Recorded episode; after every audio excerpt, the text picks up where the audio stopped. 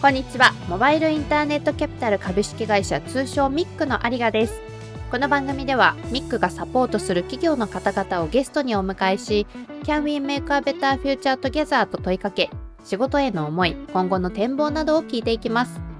ガイド役は私ミックの有賀です。それでは始めていきましょう。ミックフューチャー今回のゲストは株式会社コマースロボティクス代表取締役伊藤昭弘さんをお迎えしています。どうぞお楽しみください。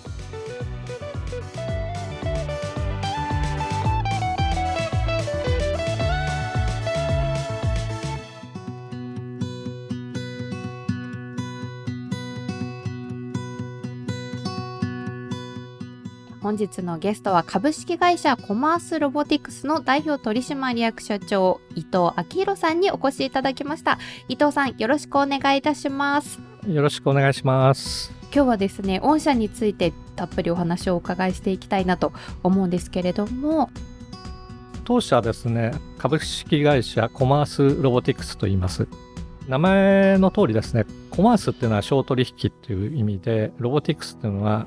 ロボットみたいなイメージになるかと思うんですが小取引をソフトウェアとかでですね自動化するような意味で会社名つけてます。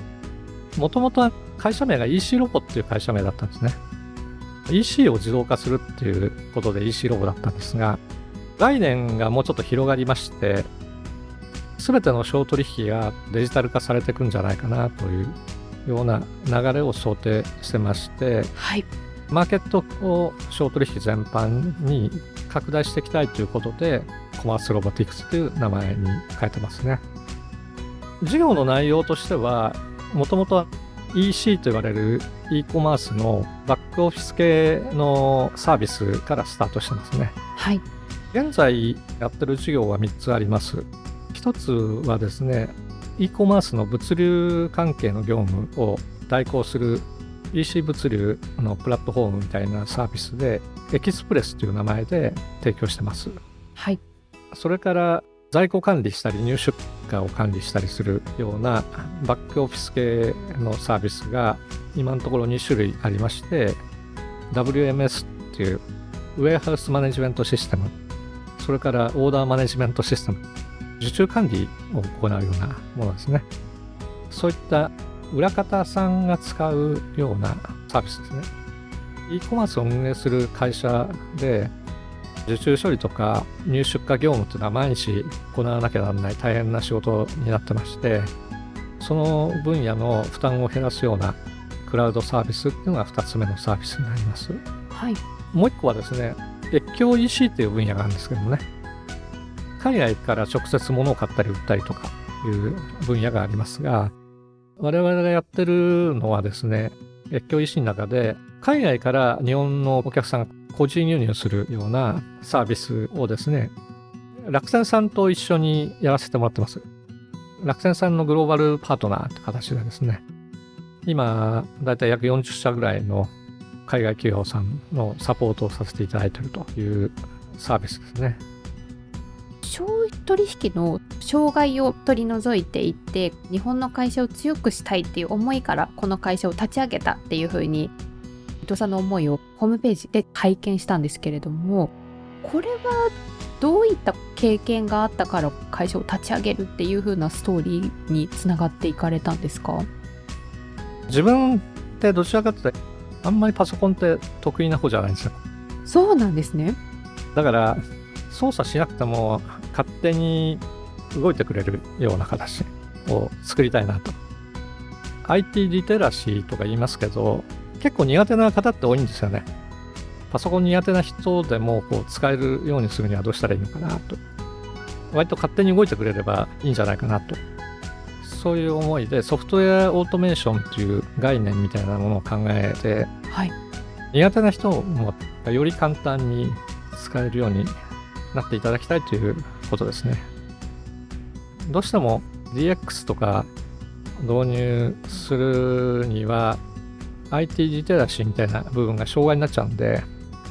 誰でも使えるようにしたいなと思ってますね。理想的ですよね。創業の頃からですね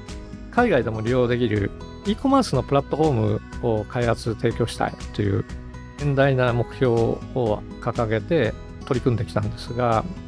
開発費用とかがもう何億もかかっちゃうような状態だったんで最初小資本だったんで受託業務を行いながらですね利益を出して利益を投資に向けてサービスの開発をやってきたんですね。はい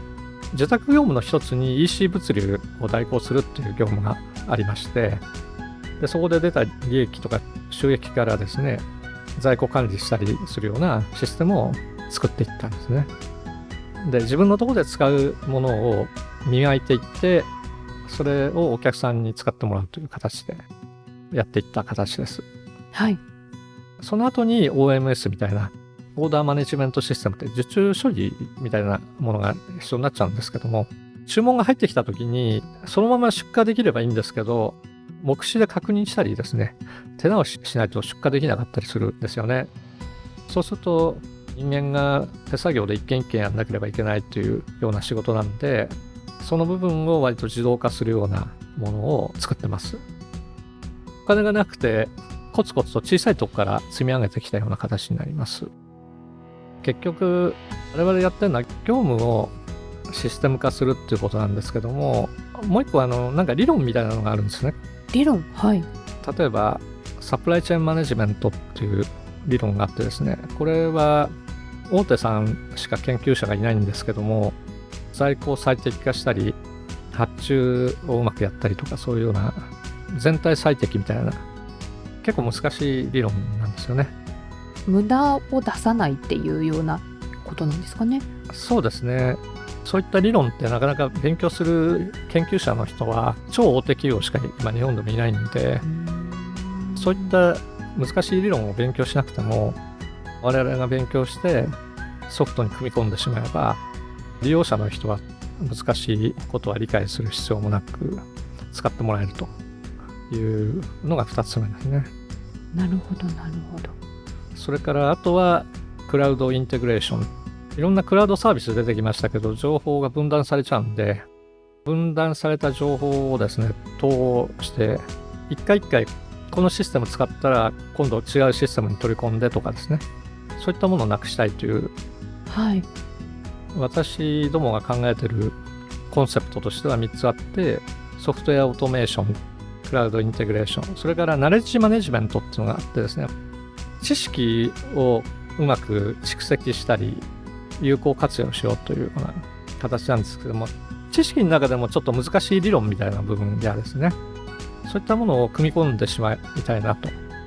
そうするとあんまり勉強しなくても効果は期待できるんじゃないかなということでこの3つのコンセプトで開発の方を進めてます。オートメーションっていうのが先ほど伊藤さんがおっしゃってた全部を勉強して知識を持っていなくてもある程度自動で動いていくっていうところが一つ目におっしゃっていたものになるんですかね。そうですね。ソフト自体がロボットで自動で動いちゃえば人間があんまり操作するところが少なくて済むっていう部分ですね。それがソフトウェアオートメーションという。2つ目におっしゃっていたのがクラウドインテグレーションですね。e コマースに特化するとクラウドサービスがいろいろできてきてるんですけども、はい、クラウド同士で。情報が分断されちゃうんですね。それを連動させていきたいなという形ですね。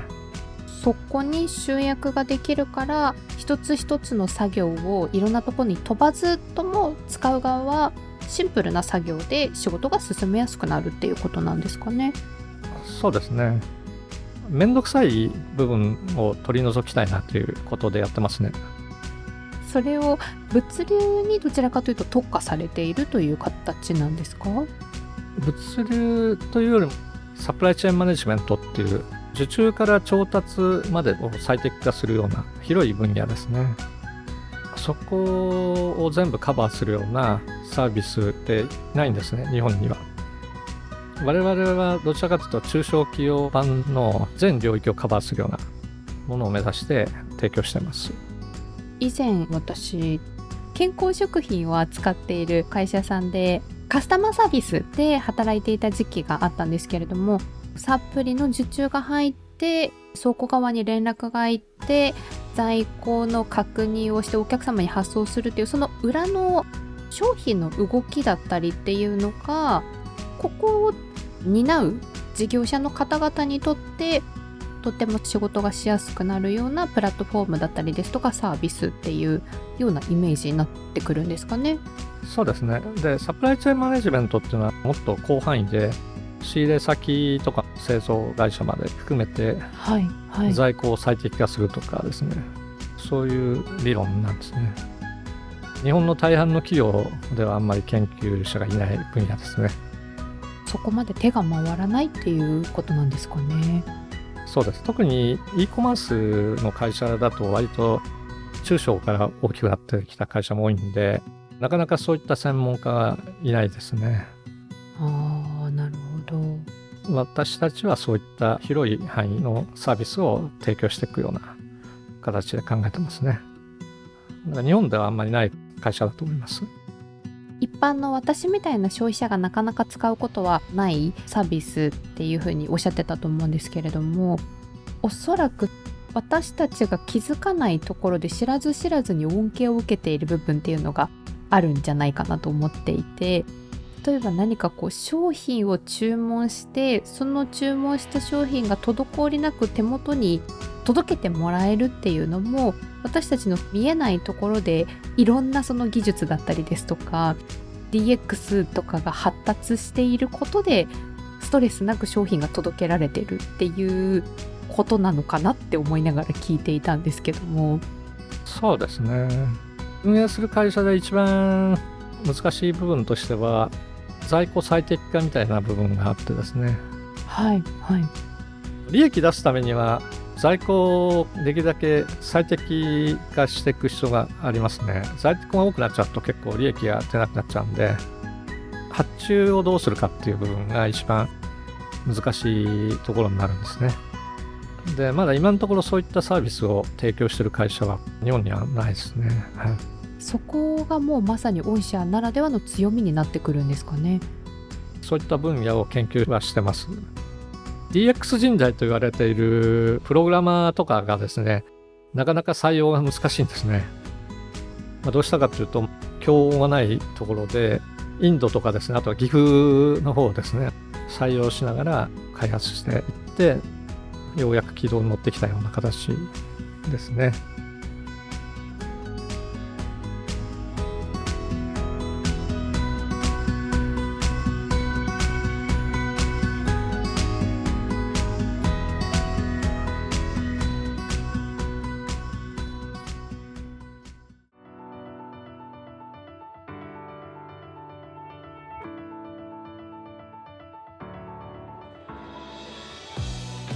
ということでまずは前半をお聞きいただきましたがありがとうございました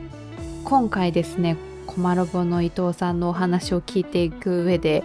私今までにないぐらい会社のことについてですねめちゃめちゃ予習をしたんですよ。ででも本当にあのこの業界の言葉がわからなさすぎてさすがに私でも DX 化ぐらいはわかるんですけれども言ったらそれぐらいしかわかんなかったんですよね事業内容日本の DX を簡単にどこにもないプロダクトを開発。もう私が理解できたのこれぐらいです。SARS についてもあれ SARS って結局何なんだったっけだったりとか SCM とかもう ERP とかは横文字がですね苦手すぎて一個一個調べながらやってたらですね時間があっという間に過ぎてるわけですよ。ほぼほぼ何も分かっていない私に対して社長の伊藤さんかなりですね噛み砕きながらお話をしてくださったと思います。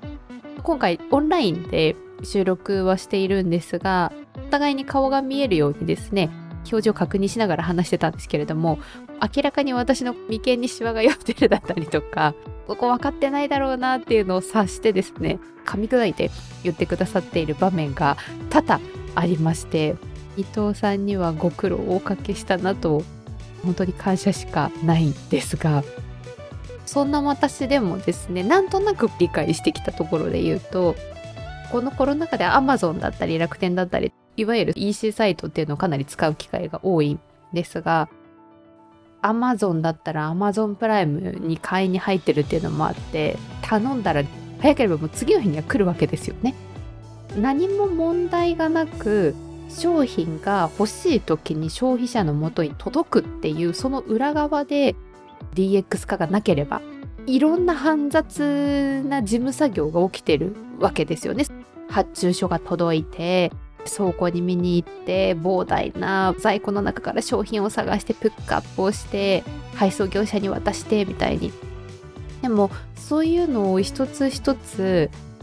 知識とかがなくてもこのシステムさえ使えばほぼほぼワンストップで自動的にやってくれるよっていうわからない人がわからないって気づかないうちに作業が効率化されていて気がついたらお客様のもとにも素早く商品が届いていて業務の効率化ができているみたいなところを不自由なく人々が仕事ができて消費者のもとに商品が届けられるっていう消費者にとっては当たり前の日常を気づかせないように作り出している方々なのかなっていうふうに理解をしました。本当にざっくりなんですけれどもコマロボさん多岐にわたってですね開発をされているので本当に今回一部のお話しかちょっと取り上げる時間がなかったんですけれども6月近々ですね新しいサービスもリリースされるということですのでぜひこちらもですね楽しみにしていただきたいなと思います番組のハッシュタグはですね引き続き MIC フューチャーミックフューチャーご意見ご感想は Apple のポッドキャストの番組ページですとか弊社の Twitter、Facebook からコメントをいただければ嬉しいなと思っております。それではまた次回も引き続きコマースロボティクスの伊藤さんにお話を伺っていきます。お相手はミックの有賀でした。